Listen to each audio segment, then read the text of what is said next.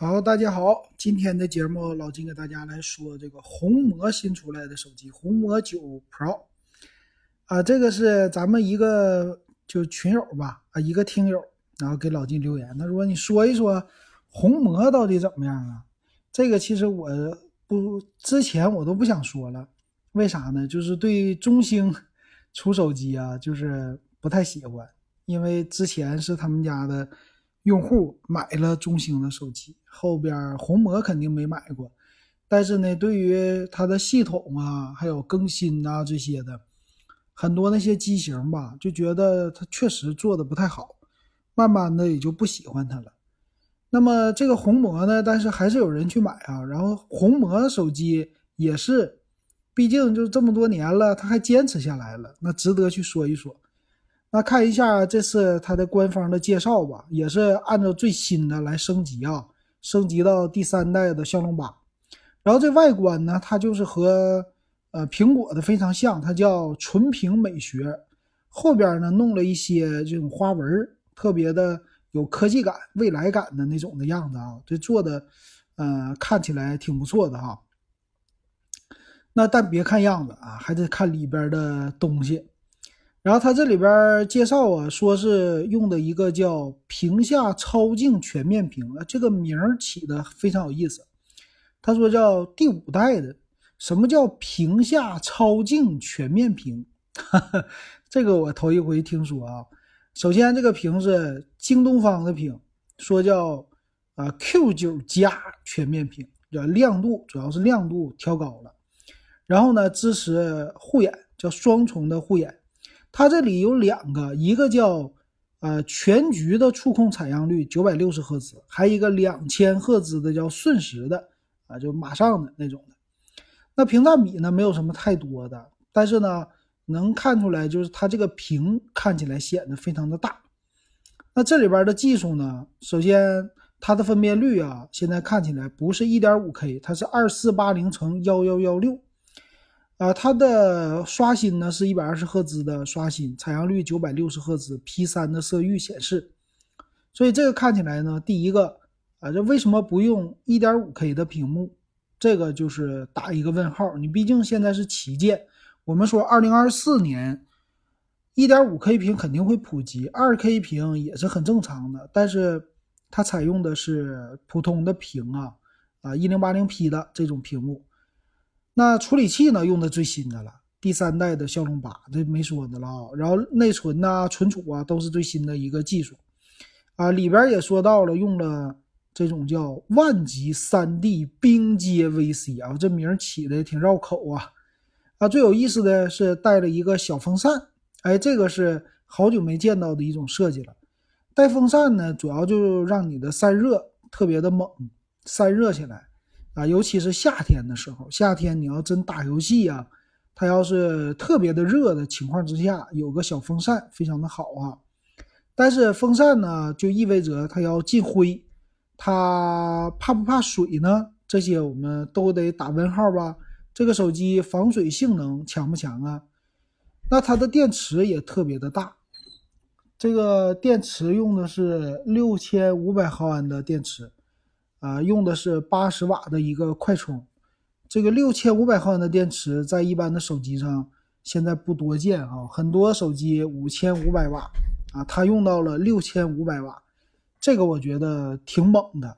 这个呵呵 就这么说吧，你其实，呃，咱说积极的一面看啊，就是中兴家呢，他们不缺创新啊，你包括这个红魔，它不缺创新，能想到很多。但问题是呢，它的创新有没有持续性，或者你的手机更新有没有持续性，这个是非常重要的。因为手机你要是更新，尤其是系统啊这些层面没有一个连续性的话，那用户使用起来就非常的难受。比如说别人家手机系统经常更新，他家不更新，这是我之前遇到的。啊，包括这个外观的设计有一些小瑕疵啊，它不升级。但是你要第一次拿到这个手机的时候，往往呢，它都超越超越别人家。我以前买的中兴的那款是多大呀？当时是七寸屏吧，前后双玻璃的啊。这个拿在手里边，第一感觉特别好。但是后来发现系统不更新，兼容性比较差，然后发热呀什么，遇到这些问题，最后呢，那个手机就只有一个外观，所以我是怕这个啊。那么它这个红魔呢，六千五百毫安加八十瓦的一个快充，你就看出来它是有所保留的啊。你按理说它应该是双电芯的一个技术，那做到一百瓦呀，现在别人家都有了啊，一百五十瓦啊，一百二十瓦也行。它这里呢这么分的啊，我这个叫红魔九 Pro，我用的是六千五百毫安的八十瓦快充，然后红魔九 Pro 加。一百六十五瓦的快充啊，五千五百毫安的电池，你说有意思吧？它这个这个我就没明白啊。你这个电池大，你充电速度慢；电池小，充电速度爆快啊。那你这是让我们怎么选？你是不是让我们选择更好的呗？是这意思啊？这个是对他吐槽一下还有啊，他说有一个叫星际能量引擎啊，这是干啥的？说这个介绍呢叫。高性能低功耗，场景识别能实现超分辨率啊！这主要就是你玩游戏给你提供一个算是软件儿吧，这么软件儿的一个支持。另外还有一个叫游戏芯片红心 R2 Pro 的一个芯片，这个芯片呢说是能学习玩家的习惯，根据你喜好的风格。然后适应每一个玩家的操纵需求，就说的特别的虚啊！我到现在我也不知道是干啥的啊。然后还有双扬声器啊，这没啥说的。双扬声器，呃，线性的马达，说叫超线性巨型马达，哇，就是特别的震呗啊，应该是这意思。其他方面呢，支持最新的 WiFi 七、五 G 网络的技术啊，然后叫九天线阵列这些，三百六十度。而且带了三点五毫米的耳机接口，三麦克降噪都非常的好哈。那么拍照拍照方面呢，它是五千万的一个主摄，五千万像素的超广角，还有叫全景啊，这这这这两个摄像头吗？后边这是三个摄像头，还一个两百万像素的，就属于凑凑的一个微距镜头啊，三个摄像头在后边。然后有他们家自己的一个系统，呃，外观呐、设计呀这些的 UI 呀，第一眼看起来非常好。但是呢，还是那句话，就希望，呃，用红魔的这个用户可以给老金留言，觉得啊，你用起来怎么样啊？到时候也说一说，咱们看看能不能改变对中兴手机这不好的一个呃印象啊。那这里呢，它也带红外遥控。NFC 就可以说它是一个旗舰级的手机，啊，入门级的。另外呢，它还有叫手机中的主机，它支持掌机模式啊，这有意思啊。掌机模式呢，说是一键切换，这是一个这种前端的系统啊，你点直接其他的都没有了，直接在打开的这前端系统里边来选择游戏，这么一个掌机模式。还有主机模式，你可以去连接显示器，连接键盘鼠标啊，你就能去操作啊，这个挺好玩啊。最后还有云游戏，叫主机游戏云游戏啊，这个再加上手柄，这听起来都非常的好。但是这么多好的功能呢，其实就是都要有后边的一个就怎么说支持的，这个支持到不到位啊，这是后话。现在呢不好说，因为你看你研发这么多的系统，尤其是什么电脑的这些的模式啊，连接的非常的好，有这个模式确实很好。但是你的支持好不好？你后续如果有问题了，比如说你刚开始兼容性啊啊这些你做的不好的情况下，后续你会不会更新更新系统？这个要不更新就非常的鸡肋，但更新的话呢，那就非常不错哈。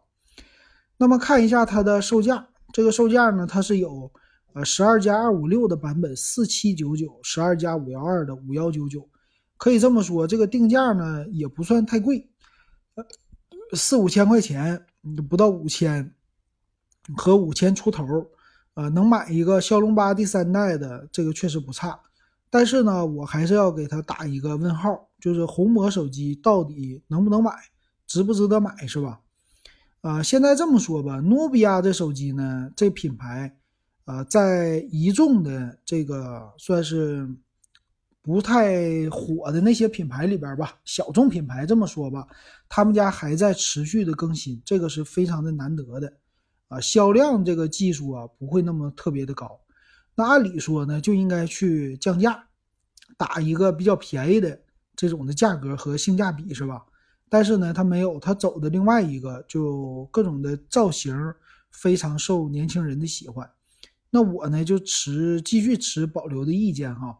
呃，能看出来他们家主要现在主打都是玩电竞的啊，想做一个纯的这种电竞的品牌啊，手机呢都是电竞，而且呢。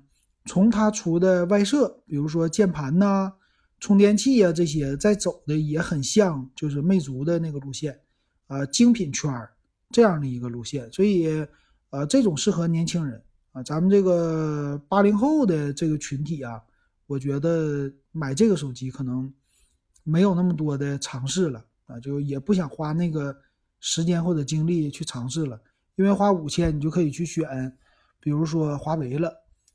那你不是为了玩游戏，你为了商务啊或者日常使用去考虑了，所以这个呢适合年轻人。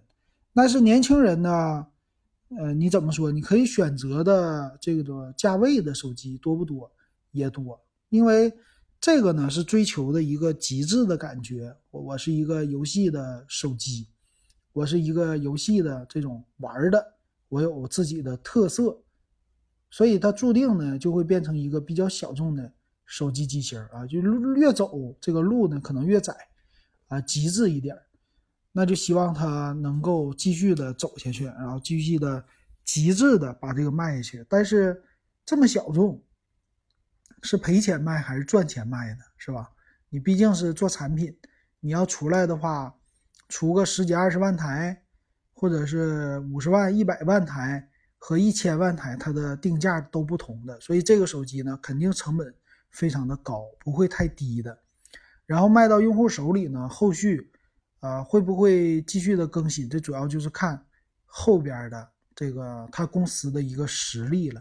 但是中兴公司毕竟它实力不弱的，还是赚钱的一个公司，所以养努比亚的品牌是问题不大的哈。